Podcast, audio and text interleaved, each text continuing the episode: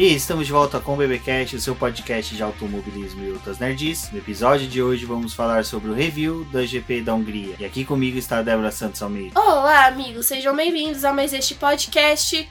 E bom, a feitiçaria vem sendo quebrada desde o GP da Alemanha. Exatamente, Débora. A feitiçaria contra o Max Verstappen foi quebrada, ele conseguiu a tão sonhada pole position, mas a bruxa ainda continua solta na Hungria. Bom, mas antes de prosseguirmos com a corrida, vamos agradecer nossos apoiadores, a todos aqueles que apoiam o Boletim do Paddock, através do financiamento coletivo e contínuo lá da plataforma Apoies. E são eles: Ricardo Bannerman, Maia Barbosa, Eliezer Teixeira, Luiz Félix, Arthur Felipe, Thiago Bud, Rafael Celone, Will Mesquita, Antônio Santos, Rogério Froner, Helena Zboa, Cássio Machado, Carlos Del Valle, Bruno Vale, Eric Nemes, Bruno Shinozaki, Alberto Xavier, Will Bueno e Ricardo da Silva. Obrigado a todos os nossos apoiadores. Vocês são extremamente importantes para a continuação desse programa, bem como para novos projetos do Boletim do Paddock. Eu fico feliz por ter entrado mais um apoiador esta semana. E vocês que estão escutando este programa, não deixem de conferir a nossa campanha de financiamento contínuo e coletivo na plataforma Após. Essa semana entrou o nosso novo apoiador, Ricardo Silva, que é o nosso primeiro apoiador internacional. Ele vem lá do Texas. Bom, Débora, vale lembrar, além da nossa plataforma Após, do financiamento coletivo e contínuo, também das nossas redes sociais, onde o nosso querido ouvinte, leitor do Boletim do Paddock, pode encontrar outras postagens, entre outras informações do mundo do automobilismo. No Facebook, também nas demais redes sociais, vocês nos encontram como Boletim do Paddock, no Twitter, como arroba diz no boletim que, Lembrando que no Facebook nós estamos aí quase batendo na casa dos 10 mil é, seguidores, curtidas lá. Então, quem ainda não curtiu, não seguiu, vai até é, o Facebook. Vale a pena que nós temos lá sempre uma reunião maior de postagem. Além disso, a gente utiliza muito essas plataformas para poder dar pequenas notícias para vocês ao longo da semana e também durante o, as corridas. Então é importante vocês seguirem essas plataformas, onde vai ser mais fácil vocês encontrarem informações sobre o automobilismo. Exatamente. Lembrando que, como é uma plataforma de informação rápida, pequenos drops são sempre postados ali. Curtam também o nosso podcast através do iTunes, avaliando ele com cinco estrelas. É muito importante pro, para o crescimento dele dentro da plataforma, assim como nos outros agregadores. Isso mesmo, tanto no Spotify como no iTunes e no Google Podcast você encontra o Boletim do Paddock sempre pesquisando por BBcast ou Boletim do Paddock. Quem ouvir nós também pelo site, sempre que possível terminou de ouvir ali, compartilhe o link, tem os botõezinhos de compartilhamento, converse com a gente, comente, fale alguma coisa que vocês acharam legal, caneladas quiserem apontar da gente, estamos sempre abertos aí à participação dos ouvintes. Bom, Débora, o GP da Hungria foi aquilo que a gente já havia falado até no preview, que havia uma grande chance de calor intenso e também de chuva, mas já no TL1 a gente viu uma pequena amostra do poder que teria Lewis Hamilton na pista, né?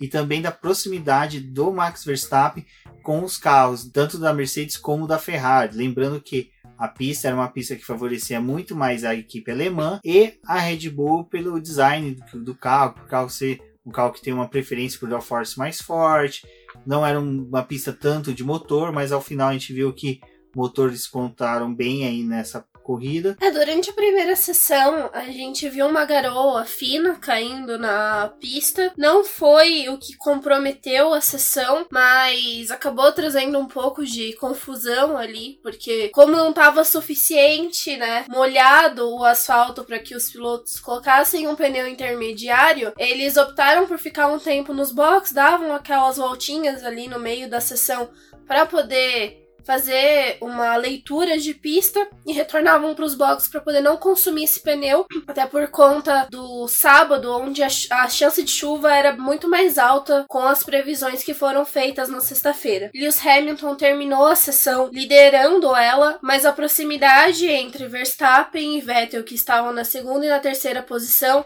era muito pequena. Foi de 0,001. O tempo deles era aquilo que já começava a dar um gostinho do que poderia ser o final de semana e até criando uma expectativa para classificação. Esse TL1, né, Débora, foi utilizado bastante pela McLaren e pela Alfa Romeo para teste. Nós vimos aí no caso pilotos que nem o Lando Norris indo com Flowvis, né, aquele fluido, aquele pó líquido também depende da composição que é utilizada no carro, para poder ver se aquela peça aerodinâmica estava correspondendo àquilo que eles fizeram os testes no túnel de vento. Sim, e também durante esse TL1, já sabendo da possível chance de ameaça, né, da chuva, eles aproveitaram para poder ir rapidamente para a pista e tentar coletar o máximo possível de dados até porque na segunda sessão a chance de chuva ia aumentar muito mais. O Flowvis, algo que eles utilizam muito nessa primeira parte da sessão para poder fazer essas verificações nas peças do carro, principalmente na parte do assoalho. A Red Bull, por outro lado, utilizou aquelas grades que ficam para fora do carro, mas podem ser posicionadas em várias partes do carro, mas o dele estava ali é, logo depois do da asa dianteira. É uma coisinha de uma, duas voltas, eles retornam para os boxes porque não pode ficar com aquela peça dando muitas voltas rápidas, até porque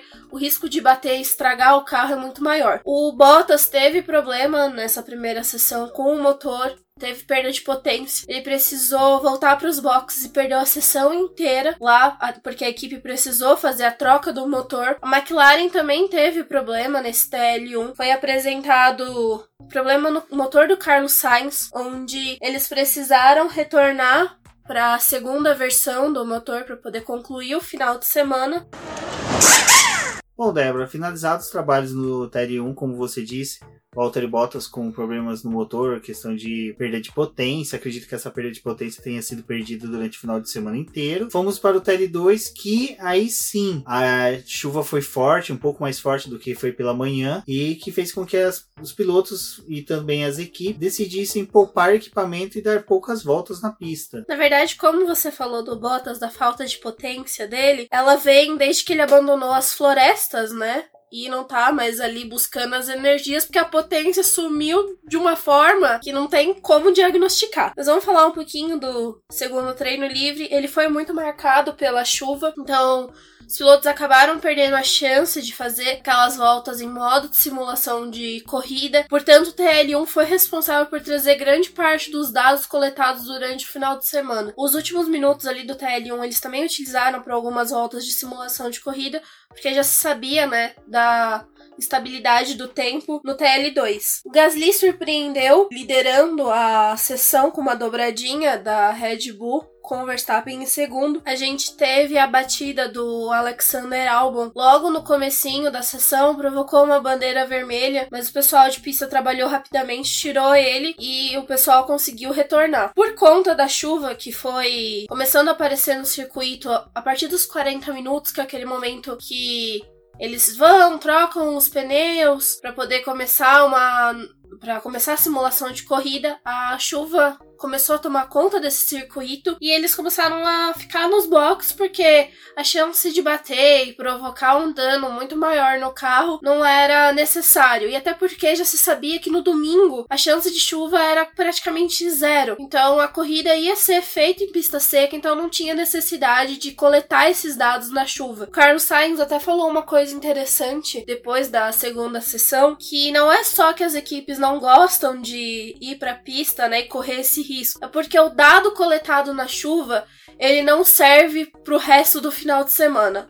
O motivo é, quando tem chuva, a variação da pista é muito maior. Então não adianta você ter um parâmetro de que o pneu vai durar tantas voltas com aquele nível de chuva, porque não vai ser o mesmo de, o nível que vai acontecer numa classificação ou numa corrida até por conta de horário, condição do ambiente. Então, é melhor não se arriscar e ficar realmente nos boxes. O Lando Norris apresentou problema nessa sessão também. Teve um vazamento hidráulico no motor dele e ele precisou passar um tempo ali nos boxes para poder fazer uma manutenção nesse motor. Mas foi uma coisa que ficou meio camuflada até por conta dessa questão da chuva na pista. Bom, vindo dos trabalhos de sexta, fomos para sábado, né, no TL3, que aí sim, eu acho que foi a primeira vez que os pilotos pegaram pista em condição que seria semelhante ao treino classificatório e à corrida, e nós tivemos ali o Sebastian Vettel, o Lewis Hamilton o Verstappen, todos treinando em ritmo de corrida já bem forte, até mesmo fazendo alguns testes já próprios para a classificação. Contudo, né, Débora,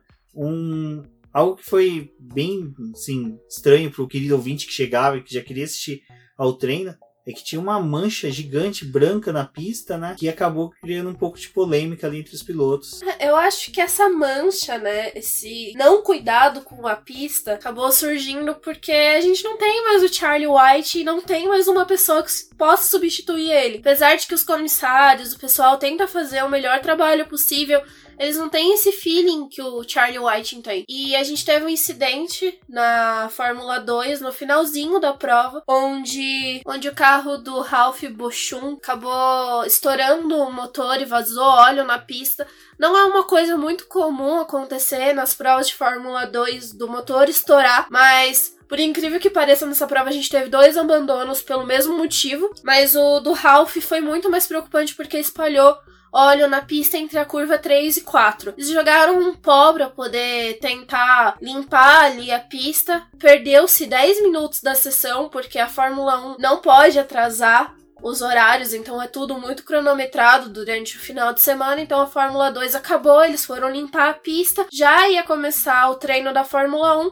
Eles atrasaram 10 minutos desse treino e não foi uma coisa que eles puderam dar uma hora pra Fórmula 1 fazer esse terceiro treino livre. Não. Foram 10 minutos tirados da sessão. Eles liberaram o, a pista. Parecia que eles estavam andando numa farinha de trigo. Dona Benta adorou, né? Os carros passando ali, estavam a farofa. E os pilotos começaram a reclamar porque tava sem condição de guiar ali naquele trecho, o carro tava completamente escorregando, levantava muito pó e tinha o risco, né, dos pilotos acabarem batendo. Mas a sessão continuou, foi realizado apenas 50 minutos de TL3. Eles praticaram as voltas de classificação de corrida e o Hamilton, que liderou, fez 1.16.084.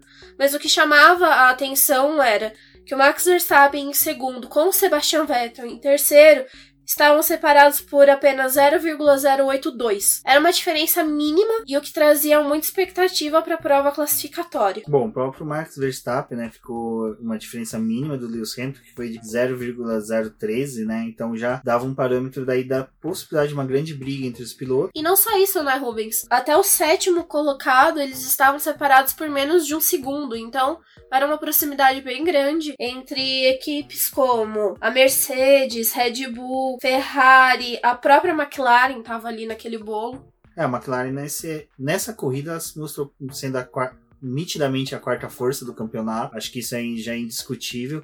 Eu só acredito aí que nos próximos meses, nas próximas corridas, a gente tem até o próprio Carlos Sainz ultrapassando Gasly em questões de pontos, mas isso vai ser tratado na corrida. Mas foi interessante até mesmo porque a própria McLaren enfrentou problemas, né, durante os nos treinos livres. Então, esse bom resultado aí, tanto do Carlos Sainz como do Lando Norris, é bem otimista para os fãs da equipe. É, a equipe esperava que a recuperação fosse vir no terceiro treino livre, era a chance deles arrumarem, né, esse carro. E até mesmo na classificação eles mostraram que realmente são, né, uma equipe que tá ali lutando pela quarta força, mas tem uma grande distância do resto do pelotão.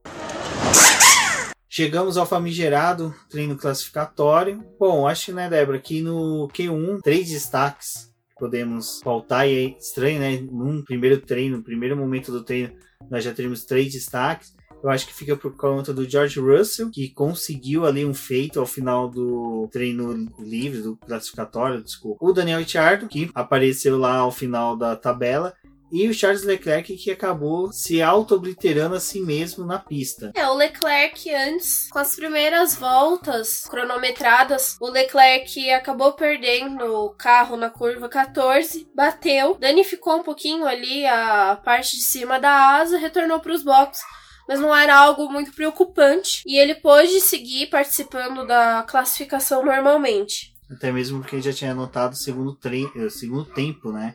Então ele já tinha um tempo aí que era muito bom, dependente da batida. Quando o cronômetro zerou, ficou toda aquela tensão, porque o George Russell tava passando pro Q2, mas ainda tinha muita gente na pista fechando as voltas. E ele acabou sendo excluído ali por conta do Nico Huckenberg, que conseguiu levar a Renault pro Q2, mas também surgiu aquela dúvida se talvez ele não fosse continuar durante a classificação, porque o Giovinazzi tinha atrapalhado o Stroll e ficou aquela tensão se realmente eles iam dar uma punição ali naquele momento, mas optaram por deixar isso para depois da classificação e o Russell teve que se contentar com o 16 lugar. Já o Daniel Ricciardo, a gente não sabia muito bem o que, que tinha acontecido ali com ele, mas o fato era que ele não conseguiu se classificar. E dessa vez a gente viu os dois carros da, da Racing Point também ficando nesse Q1. Foi um Q1 bem movimentado, acho que a tensão maior foi realmente, né,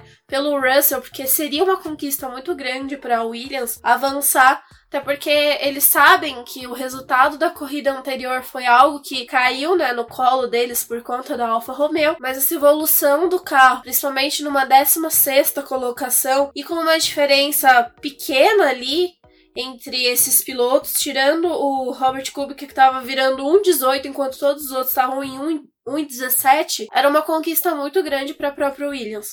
Eles mostraram o box da Williams, a Claire estava mais feliz, aparentava um clima muito melhor e a gente teve o segmento, né, pro Q2. Exato, mas sobre o Daniel Ricciardo, que fica de recordação aí, é uma das raças, salvo engano, acho que o Magnussen e o Stroll, se eu não me engano, ou o Sérgio Pérez, eu só sei que eram uma Haas e uma Racing Point que estavam bem devagar ali na curva zero, na última curva antes da reta para a abertura da volta. Elas estavam bem devagar e o Daniel Ricciardo tentou tirar deles na hora que ele estava fechando a volta dele. Então, assim, o Hungaroring é uma pista estreita, já é uma pista estreita de natureza.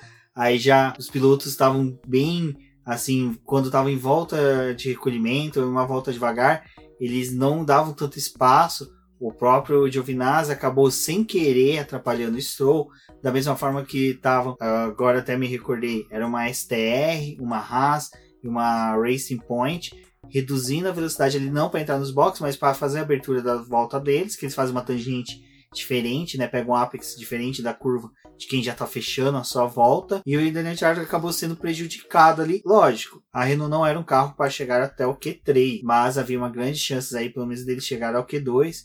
E quem sabe ali durante a corrida ter um pouquinho melhor de desempenho. A questão ali é que acabou que o Giovinazzi foi prejudicado, né, punido, mas a questão do australiano não teve o mesmo cuidado. O Giovinazzi, na volta deles, eles apuraram o GPS do carro, a telemetria, várias coisas para poder acusar que ele poderia ter sim aberto passagem pro Stroll. Só que ali era um ponto da pista também que eu acho que ele não tinha muita consciência de que talvez quem tivesse vindo atrás tivesse em volta rápida, até porque já era bem no finalzinho da sessão. Bom, o Q2, né, Débora, já foi um pouco mais normal do que a gente vê nas últimas corridas. Com a presença dos carros da STR, né, infelizmente eles não conseguiram imprimiu um bom desempenho, foi realizado até mesmo em algumas corridas, alguns treinos classificatórios. Os eliminados foram Nico Huckenberg, Alex Albon, Daniel Kvyat, o Giovinazzi e o Magnus. Foi um Q2 até mesmo um pouco mais tranquilo, né, Débora? Não teve muitas surpresas, acho que. A Mercedes ela aproveitou bem o comecinho para poder já sair com os carros e não pegar trânsito na pista, até porque a Mercedes, Red Bull e Ferrari optaram por ir para essa fase da classificação com os pneus médios, então eles precisavam obter um tempo rápido e, se fosse satisfatório, já recolher, porque eles iam utilizar esses compostos na corrida, enquanto os outros que tinham jogos de pneus macios estavam tentando virar a volta ali para poder se manter na pista e avançar por o Q3. Acho que dentro da normalidade a gente viu os pilotos que abandonaram mesmo e ressaltamos mais uma vez que essas 10 primeiras posições já do Q3 é muito injusto, porque a gente tem bons pilotos ali que poderiam disputar uma melhor posição, mas acaba faltando espaço para eles ali, até porque são só 10 carros. Bom, Débora, aí finalmente chegamos ao Q3. No Q3 a gente teve as Ferraris cumprindo tabela. Já no caso aí teve a disputa aí realmente entre Max Verstappen e as duas Mercedes. O Bottas até que enfim parece ter acordado e achado o desempenho um pouquinho melhor, porque ele ao final aí chegou a anotar um tempo melhor que seu companheiro. Mas o Q3 eu acho que foi um pouquinho mais uma disputa entre aqueles que estavam brigando para a sexta posição para baixo. Bom, Max Verstappen fechou uma volta voadora, 1:15.136. Ele conseguiu superar o Hamilton em 0,10. Era bem pouquinho a diferença de um para o outro. Bottas já superou o companheiro de equipe quando ele fechou a volta dele, 1:15.136, conseguindo superar o Hamilton por 0,010, enquanto Max Verstappen era o único a rodar na casa de 1,14. A volta dele foi 1,14.958. Já era uma boa volta, garantia pole. Até aquele momento ninguém tinha ameaçado ele na primeira colocação, mas eles ainda iam partir para uma segunda volta rápida. O Vettel tinha ficado em quarto, com o Leclerc em quinto, e o Gasly bem distante do que o companheiro de equipe tinha feito, apenas em sexto. O Lando Norris era o sétimo, com o Sainz em oitavo, e o Raikkonen e o Grosjean fechavam os dez primeiros. Aí eles saíram novamente para uma volta, para uma segunda volta rápida. O tempo do Verstappen estava sendo batido ali no primeiro e no segundo setor, até mesmo pelo Hamilton, Bottas chegou a ameaçar. O Vettel também deu aquela passadinha ali com o primeiro setor roxo, mas o Verstappen, quando ele fechou a volta dele, ele melhorou tudo que ele podia no terceiro setor e fechou com 14,572. Ele tinha melhorado o tempo com relação aos rivais. O Bottas ficou com a segunda posição, seguido pelo Lewis Hamilton em terceiro. Então a gente não estava vendo ali nenhum carro da Ferrari entre os três. O Leclerc superou o Vettel, ficando com a quarta colocação. Nisso, o Vettel era o quinto e o Pierre Gasly finalmente apareceu apareceu em sexto. Depois vinham os dois carros da McLaren com Lando Norris e o Carlos Sainz. Lando Norris mostrando mais uma vez que ele é muito bom na classificação. O Roman Grosjean e o Kimi Raikkonen fechavam o grid. Mas a comemoração em si ficou por conta da pole do Verstappen, porque era a primeira conquistada na carreira dele. Ele já tinha sete vitórias. O interessante é que, assim que ele fez a pole, box da Red Bull, todo, todo mundo ficou em festa. Quando ele desceu ali, o pessoal veio cumprimentar ele, ele tava super feliz com o apoio, porque era algo muito aguardado, né? A gente até fala que a pole é algo, assim, magnífico, tão magnífico quanto uma vitória, mas é algo que falta ali no conjunto pro piloto. É, entanto que o número de pilotos que conquistaram poles na Fórmula 1 é menor do que o número de pilotos que conquistaram vitórias. Porque a vitória normalmente sempre é uma ocasião ali, algo que, como a Débora diz, às vezes cai no colo, mas a pole não, a pole é o supra-suma do piloto, é o momento que o piloto consegue se superar e superar os demais é, no momento em que é só deles, só depende dele, não há, existem outros fatores, mas o fator principal é o talento do piloto em conjunto com o carro. Então, Max Verstappen, eu acho que era um piloto que era dos que eu acompanhei na Fórmula 1, era o mais cobrado a obter pole. Ele foi um piloto que demorou muito para obter pole, não é o que mais demorou entre os grandes. A gente tem o Mika Hakkinen, o próprio Rubinho Barrichello como pilotos que demoraram a conseguir a sua primeira pole, mas ainda assim tem essa questão do Max necessitava dessa afirmação dentro da Fórmula 1. Não só isso, ele estava chegando ali nos, como centésimo piloto conquistar uma pole, né? Centésimo piloto diferente a ter esse feito.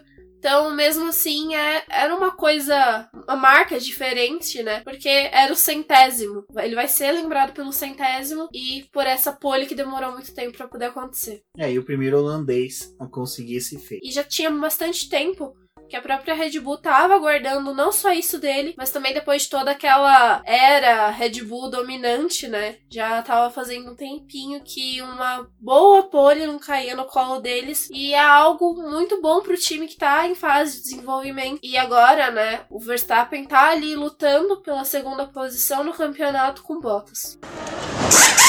Um garoto amanhece quente, com sol bem forte, já dando aquela pinta de que realmente não teremos chuva e sim uma corrida bem acalorada. A começar pela largada, que era muito esperada, até porque o Verstappen ele não estava com um histórico muito bom de largada. No GP da Alemanha mesmo ele tinha ficado e os outros pilotos acabaram ultrapassando ele, mas a própria Red Bull, né, e o Christian Horner tinham falado depois do GP da Alemanha que eles iam fazer um treino mais dedicado com o Verstappen a respeito da largada, porque eles estavam apostando tudo nesse GP da Hungria. Não foi à toa que ele largou super bem, ele conseguiu manter a dianteira, deu um corte ali no Hamilton que estava vindo atrás dele, porque o Bottas era o lateral. Ele cortou o Hamilton, largou o Bottas e o Hamilton disputando ali a segunda posição. Com isso, ele conseguiu começar a abrir distância para os dois. O Bottas perdeu a posição para o Hamilton. Se não bastasse, o Leclerc, que estava vindo atrás, também atacou o Bottas. Quebrou a asa dianteira dele. Bottas ficou ali um pouco perdido. Perdeu essa posição. Perdido, perdeu aí, ó. Depois, né, mais pra frente, ele precisou ir pros boxes para poder trocar essa asa, porque o carro começou a ficar instável. Mas tinha sido uma boa largada do Verstappen, abrindo dois segundos de diferença já pro Hamilton. Acho que uma excelente largada também foi da equipe McLaren. No post do review da corrida que a Débora publicou assim que terminou a corrida, tem uma foto do, da largada da primeira curva em que você vê o Leclerc já despontando, seguidos pelas duas Mercedes, pelas duas Ferraris e pelas duas McLaren e ali sozinho, solitário, Gasly, que estava sendo totalmente antagônico à atuação do seu companheiro de equipe. O Carlos Sainz ele teve uma boa posição de largada porque ele tomou a posição que era do Lando Norris para poder se colocar na frente do companheiro de equipe e ele chegou a ameaçar os carros da Ferrari no começo da Pareou, prova. né, com Vettel, fez curva curva com Vettel. E ele foi o piloto que mais ameaçou a Ferrari durante a prova. Que ele conseguiu colar no carro da Ferrari, deu um trabalhinho ali para eles, mas até por conta do circuito, as distâncias começaram a aumentar e, por consequência, a Ferrari começou a fazer uma corrida sozinha, assim como a McLaren também, mas depois os dois pilotos acabaram se separando e o Sainz, né, tava dominando ali o conjunto da McLaren. É, nessa primeira curva, o Sainz, além de ultrapassar o Norris, já conseguiu ultrapassar o Gasly, puxando o Norris junto. Então foi uma perda de duas, posição, duas posições pelo Gasly. Mas, né, Débora, cuida ali até que depois desses toques com Bottas ficou um pouquinho de suspense de quando Bottas iria entrar para fazer a troca do, da asa dianteira. Foi ridículo ali por parte da Mercedes ficar blefando logo no começo da prova. Acho que não tinha necessidade, porque ninguém tava interessado no que a Mercedes tava fazendo ali. E se o Bottas não fosse trocar o bico também, ninguém tava muito interessado, porque quem tinha a perder com o carro instável era ele mesmo. E eles ficaram ali, arruma o box, desarruma o box. Numa dessas, eles poderiam ter feito, né, mais um, uma parada ruim, como eles acabaram fazendo no GP da Alemanha, mas ali teve todo um fator da prova. Até que finalmente o Bottas foi pros boxes na sexta volta, trocou o bico, teve aquela parada parada mais demorada instalou os pneus duros, dando a entender que ele ia sim seguir até o final da prova com aqueles compostos. E infelizmente para os fãs do australiano sorridente, ele seguia numa disputa ferrenha com o Lance Stroll, mas o ruim é que era lá no fim do grid, né, Débora? Ele estava disputando pela 16 posição. Daniel Ricciardo teve uma corrida assim triste por tudo aquilo que a gente esperava do australiano dentro da Renault. Acho que nessas férias a Renault tem que rever muito o carro, rever tudo, desde o o upgrade do nova instalação do Windows, atualizações do Windows dos computadores, até mesmo a vassoura que limpa os boxes, porque olha, tá feia, é, é uma corrida lamentável da Renault. Não render os dois carros, dois carros apagadíssimos na pista.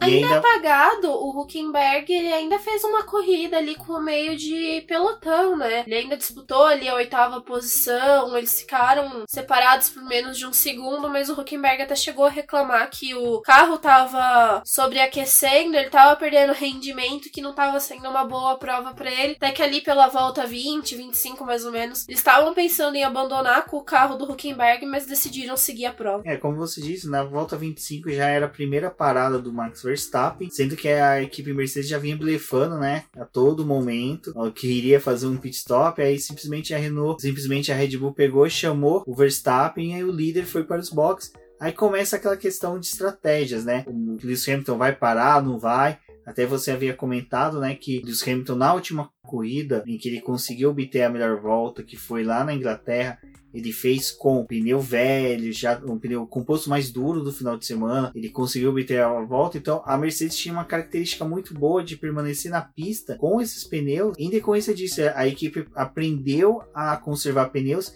e extrair o melhor quando fosse necessário, mesmo com o pneu já desgastado. O Verstappen foi o primeiro a ser chamado para os boxes. Ali não tinha muito o que ser escolhido, o pneu duro era a melhor opção para quem quisesse partir para apenas uma parada. É, nisso os pilotos estavam apostando em compostos mais duros, né? Você via que era uma aposta ou de permanecer com eles até o final da corrida, com uma parada só, ou eles acreditavam piamente que as características da pista não iam se alterar e esses pneus que existiriam até o final. O que aconteceu com muito deles. Não só isso, a gente já estava vendo os líderes da prova começar a dar volta nos últimos colocados. Então, no momento em que o Verstappen foi para os boxes, o Hamilton ainda conseguiu dar alguma uma distância ali, mas ele acabou pegando o retardatário e a gente vendo no aplicativo quanto essa distância tava caindo dele pro Verstappen que tava com o pneu melhor e era impossível do inglês parar nos boxes e retornar à frente do Verstappen. A disputa deles ia ter que acontecer realmente na pista. Depois que o Hamilton parou, isso realmente aconteceu, eles voltaram a se encontrar e o Hamilton foi tentando dar trabalho pro Verstappen. É, e nessa altura apenas Vettel, Hülkenberg e Magnussen não haviam parados, os três fazendo parte ali do top 10 da corrida. Neste caso, o Vettel, Hülkenberg e Magnussen se colocavam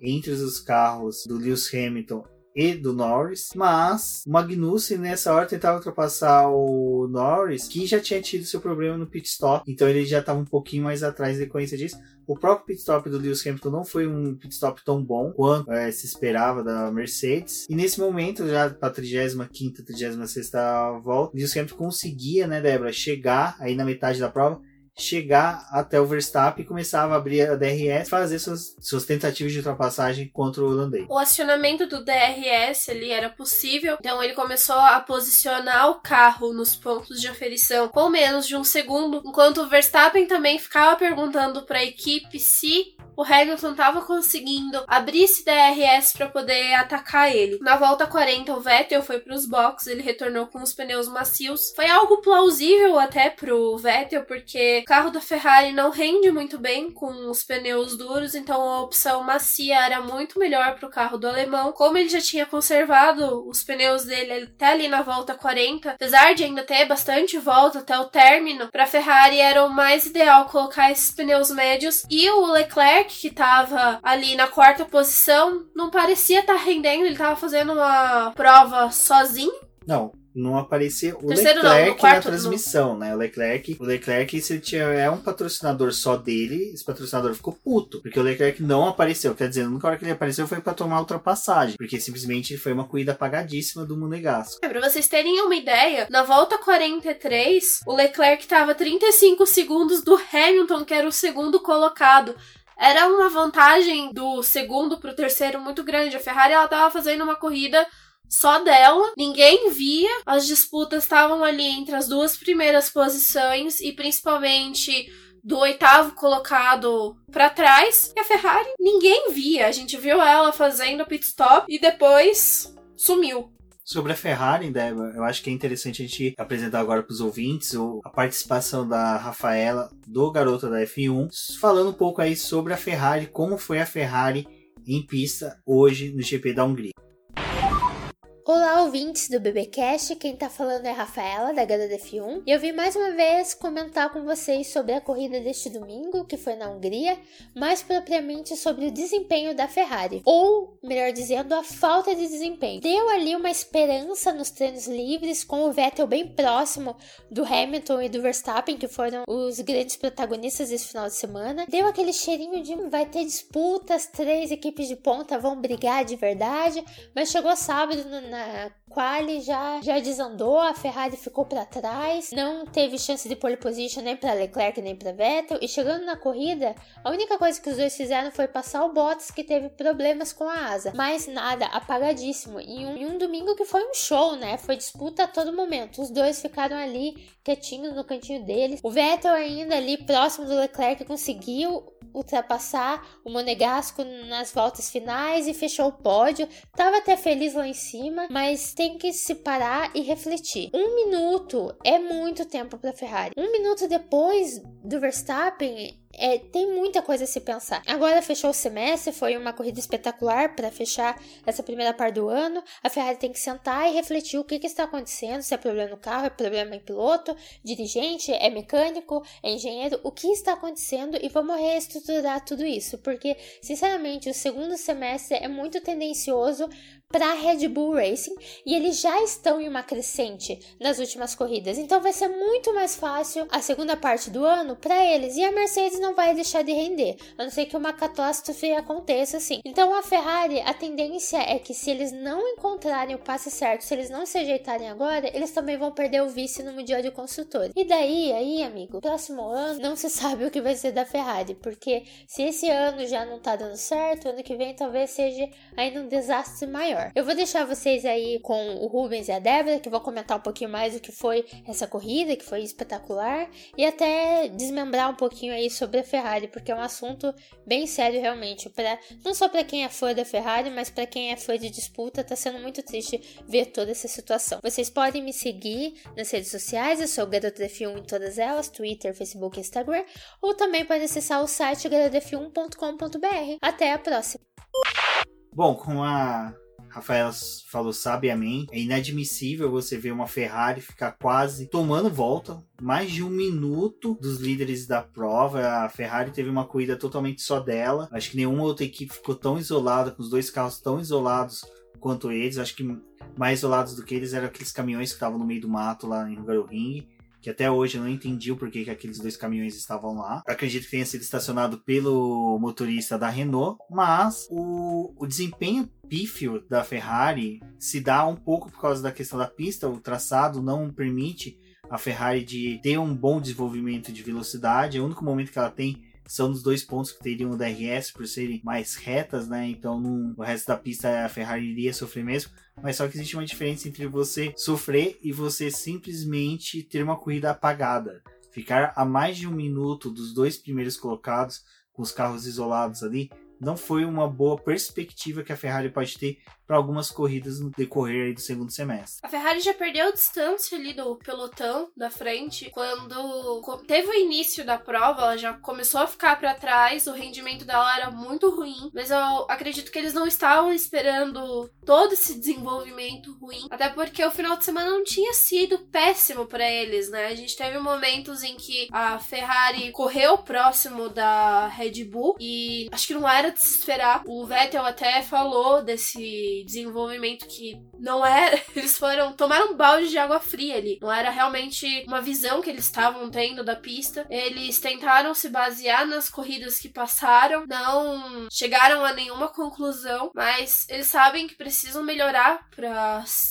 segunda parte da Fórmula 1, até porque eles vão pegar outros circuitos travados. Singapura é um deles, então pode ser algo prejudicial para a equipe e principalmente se a gente for parar para poder pensar que essa segunda parte do campeonato, como a Rafaela falou, é de grande importância para a Red Bull e a parte onde eles têm o maior crescimento, né, durante esse campeonato. Se nessas três vai, provas que tiveram, a Red Bull já mostrou todo esse crescimento. Imagina o estrago que eles não vão fazer no resto da temporada. É, já tá ameaçando, né, a segunda posição da Ferrari na, no campeonato de construtores. O Verstappen acho que já começa a se isolar ali na segunda posição. Se o Bottas continuar repetindo todo o péssimo desempenho, é, dessa prova mesmo. Esse final de semana, se a gente for contar com o GP da Alemanha e o GP da Hungria, Bottas só somou quatro pontos. Exatamente, mas só que eu falei que o Verstappen começa a isolar na segunda posição, mas ele ainda está em terceiro, que o Bottas conseguiu ali. Porque como a gente disse, o Bottas trocou a asa, ele voltou pro final do grid, né? O, chegou a questionar uma hora a equipe perguntando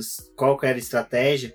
Eles falavam que era uma estratégia baseada nele ultrapassar e que ele chegaria no máximo sexto colocado. Então o Bottas teria que remar. Não teve um desempenho tão bom. Acho que o Bottas, mesmo com o carro semelhante com o do Lewis Hamilton, ele não conseguiu fazer um terço do que o Lewis Hamilton fez. O Bottas ele precisou fazer mais uma parada e retornar com os pneus médios ali na volta 48. Se você for olhar para a estratégia da Ferrari com o Vettel que tava de pneu macio, talvez a Mercedes deveria ter arriscado um pouquinho mais ali com Bottas e colocar um pneu um pouco mais veloz para que eles para que ele tentasse chegar com mais facilidade, né, nos pilotos. Porque até mesmo quando ele pegava ali uma distância de 4 segundos, 3 segundos, ele levou, ele levou algum tempo para poder chegar e fazer a ultrapassagem. Mesmo quando ele chegava, ele tinha esse coisa de ficar negociando com o piloto que estava na frente dele para poder obter a posição. Então ele perdeu bastante tempo. Uma coisa que você falou que é interessante que em Hungaroring, pelo formato do traçado e as características da pista, por ser de difícil ultrapassagem, a gente não viu muitos pilotos ficarem próximos do mesmo com a possibilidade de abrir DRS, muitos pilotos não ficavam tão próximos, que tecnicamente havia só dois, três pontos de ultrapassagem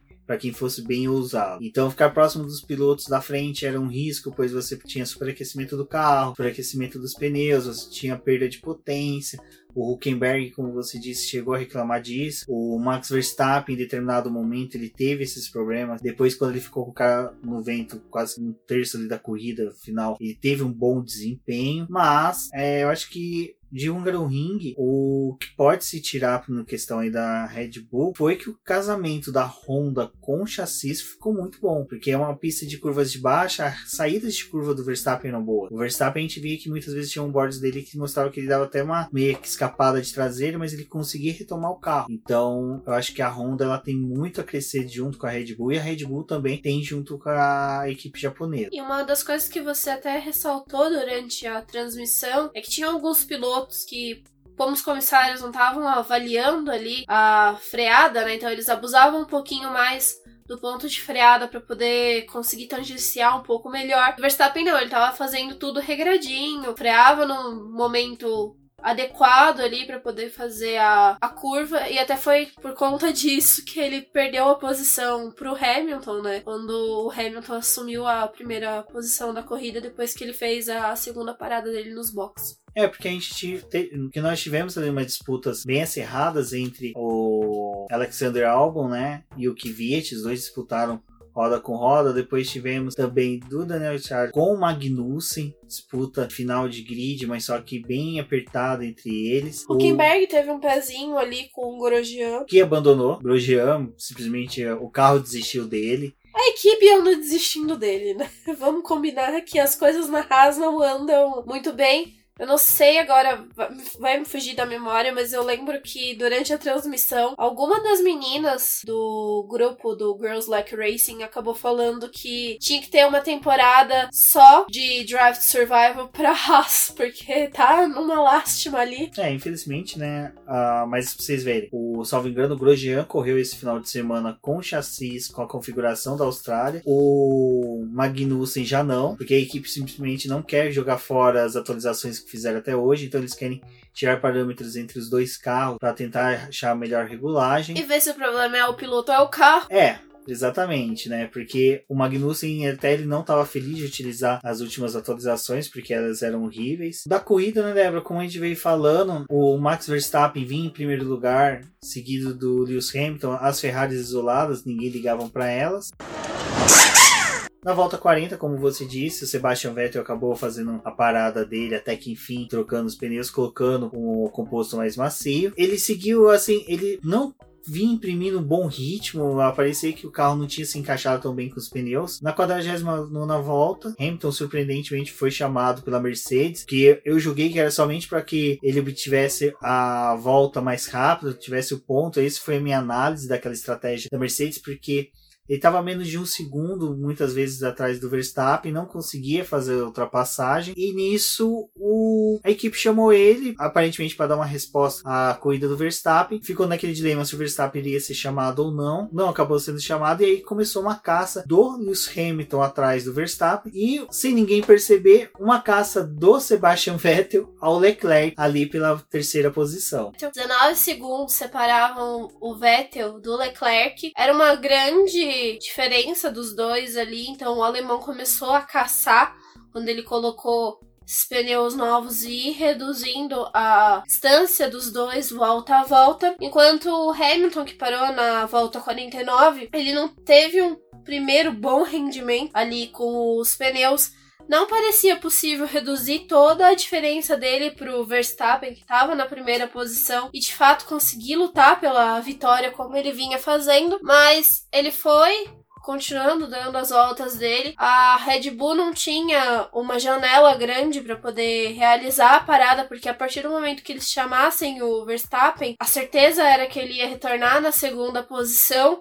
O certo, se eles tivessem conhecimento da volta, que o Hamilton ia entrar nos boxes, tentar uma parada dos dois juntos, onde a disputa ia acontecer ali nos boxes e eles iam ver quem é que ia levar a melhor com condições de pneus iguais para os dois. Verstappen ficou lá na liderança por bastante tempo, com o Hamilton em segundo, só que quando mostrava o Verstappen, ou ele estava cometendo algum errinho devido ao pneu que já estava desgastado, né? E essa distância acabou começando a reduzir, até que nas 15 voltas finais já era possível do Hamilton, se ele tirasse um pouco mais de um segundo por volta do do Verstappen lutar pela primeira posição. E de repente, quando faltou cinco voltas realmente pro final, o Hamilton tá colado no Verstappen. Eles fizeram voltas juntas ali. O Verstappen acabou, por conta dos pneus, tendo que entregar, entregar a liderança pro Hamilton durante a volta 67. Na volta seguinte, como ele já tinha perdido essa primeira posição, ele foi para os boxes para poder tentar a volta mais rápida. Então ele voltou com os pneus macios novos para poder fazer isso. Enquanto isso, ninguém estava prestando atenção na Ferrari. O Vettel chegou no Leclerc, ultrapassou ele na volta 69, sumiu a terceira posição e, por consequência, ele ia pro pódio. Depois de uma corrida incrível que tinha sido da Alemanha. Não, a, sobre a corrida do Vettel, eu acho que foi uma excelente corrida do ponto de que era o que a Ferrari podia proporcionar a ele, era o que a Ferrari poderia entregar ele fazer 40 voltas com um pneu que provavelmente tinha sido programado na primeira estratégia de dar no máximo 30 voltas, que era o perfil que a Pirelli havia lançado. Então, o Sebastian Vettel ter economizado equipamento e pneu durante 40 voltas é algo surpreendente. Mostrou que a Ferrari trabalhou separado as dois estrategistas, tanto da Ferrari como do Leclerc. Já a questão dos Max Verstappen foi que eu até brinquei no Twitter que o Kevin Magnussen soube defender mais a posição do que o Verstappen, porque simplesmente o Verstappen ele não que ele permitiu assim de forma deliberada, mas só que ele não foi tão aguerrido na defesa da posição, da forma até mesmo que a gente conhece o Verstappen. Mas eu acho que tem muito mais de uma maturidade do Verstappen em não disputar a posição com o Lewis Hamilton, acho que ele sabia que tinha muito mais a perder. O Verstappen, pelo próprio histórico da equipe Red Bull, sabe que ele pode brigar pela liderança do campeonato com pouquíssimas chances de obter o êxito do título, mas mesmo assim é algo que já pode começar a ser trabalhado para 2020. Lembrando que o Nico Rosberg fez com o Lewis Hamilton em 2015, depois conquista em 2016. Então eu acredito aí piamente que a corrida tanto do Max Verstappen como do Lewis Hamilton e do Sebastian Vettel foram três corridas excelentes. Os três foram merecedores do pódio. Como eu disse, administrar um equipamento como o Sebastian Vettel fez foi muito bom. Outro destaque, eu acho que da corrida que cabe é o Carlos Sainz da McLaren. Ele sempre está sendo o primeiro piloto aí do resto do grid. Por sorte, até mesmo, ele está conseguindo superar o Gasly, então demonstra realmente que do Verstappen, tudo que ele entrega em pista é fator Verstappen, é muito mais do que é, conjunto Honda e Red Bull. Tem muito ali do fator Verstappen, mas eu acho que da corrida de Hungaroring nós podemos dizer que foi isso, foi uma excelente corrida. Foi aquilo que eu falei no BBcast sobre o preview da corrida. Tínhamos a chance de ter uma corrida parada, pouca movimentação, mas os deuses do automobilismo ouviram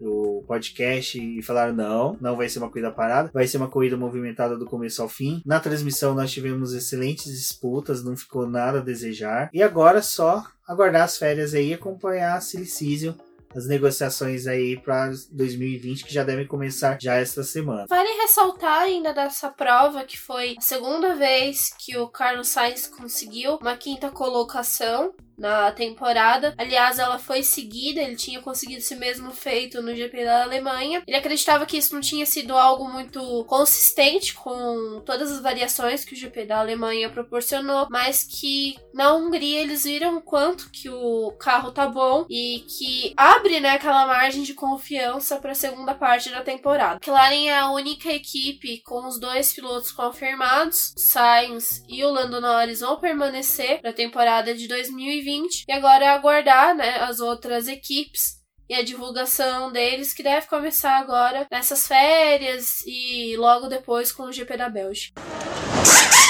Bom, Débora, agora vamos dar uma passada na tabela de pilotos, né? Classificação final após a 12 etapa e como ficou aí para a segunda metade do campeonato. Lewis Hamilton lidera absoluto com 250 pontos. Valtteri Bottas vem em segundo com 188 pontos, já sentindo ali no cangote o Max Verstappen com 181 pontos. Sebastian Vettel com 156 pontos, à frente do seu companheiro de equipe Leclerc que está em quinto com 132 pontos. Gasly com 63 pontos, apenas 5 pontos à frente do Carlos Sainz, que ocupa a sétima posição. Kimi Raikkonen no honroso, oitava posição com 31 pontos. Kvyat com 27 pontos, aí um pouco auxiliado pela, pelo pódio né, do GP da Alemanha. E Lando Norris em décimo lugar com 24 pontos. No campeonato de construtores, a Mercedes é a líder com 438 pontos seguida pela Ferrari com 288, ameaçada pela Red Bull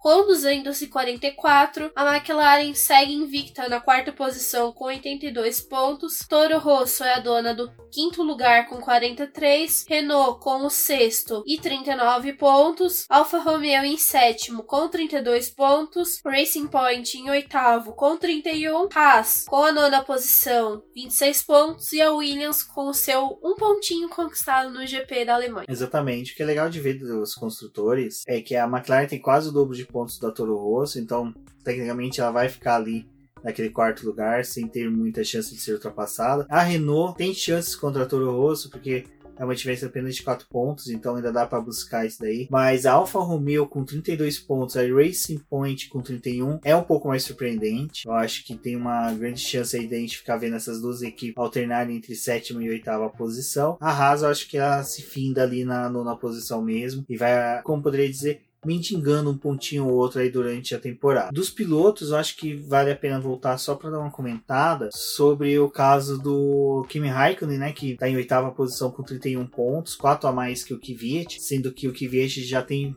um pódio, mas eu acho que esses dois aí junto com o Lando Norris que vai valer a pena acompanhar que esses três pilotos vão disputar ferozmente a oitava posição do campeonato. Bom, amigos, para quem chegou até aqui ouvindo o BBcast, agradeço. Recordando que acompanhem o, Boletim do Paddock pelas redes sociais, Facebook e Instagram como Boletim do Paddock, no Twitter como diz no boletim que, acompanhem também pelas hashtags PF1BR, F1 no BP e Stock Car no BP, lembrando que durante as férias da Fórmula 1 teremos podcasts referentes a Stock Car, as duas etapas que são realizadas no mês de agosto. A primeira em Campo Grande já no próximo final de semana. E no dia 25, a Corrida do Milhão, que ocorrerá aqui em Interlagos, em São Paulo. Também teremos já disponibilizados para vocês o episódio especial da Fórmula E, relembrando toda a temporada de 2019, com a presença da nossa querida Cíntia Venâncio. Bom, lembrando a todos também da nossa campanha no Apoies, lembrando da nossa parceria com a Amazon, com o link no post e também no site do Boletim. Um forte abraço a todos e até a próxima. Eu sou a Débora Almeida, obrigado por terem escutado o programa até aqui. Não deixem de acompanhar os nossos programas ao longo desse mês de agosto. Acessem a plataforma do Apoia-se, o Rumi já deixou vocês com todos os recados.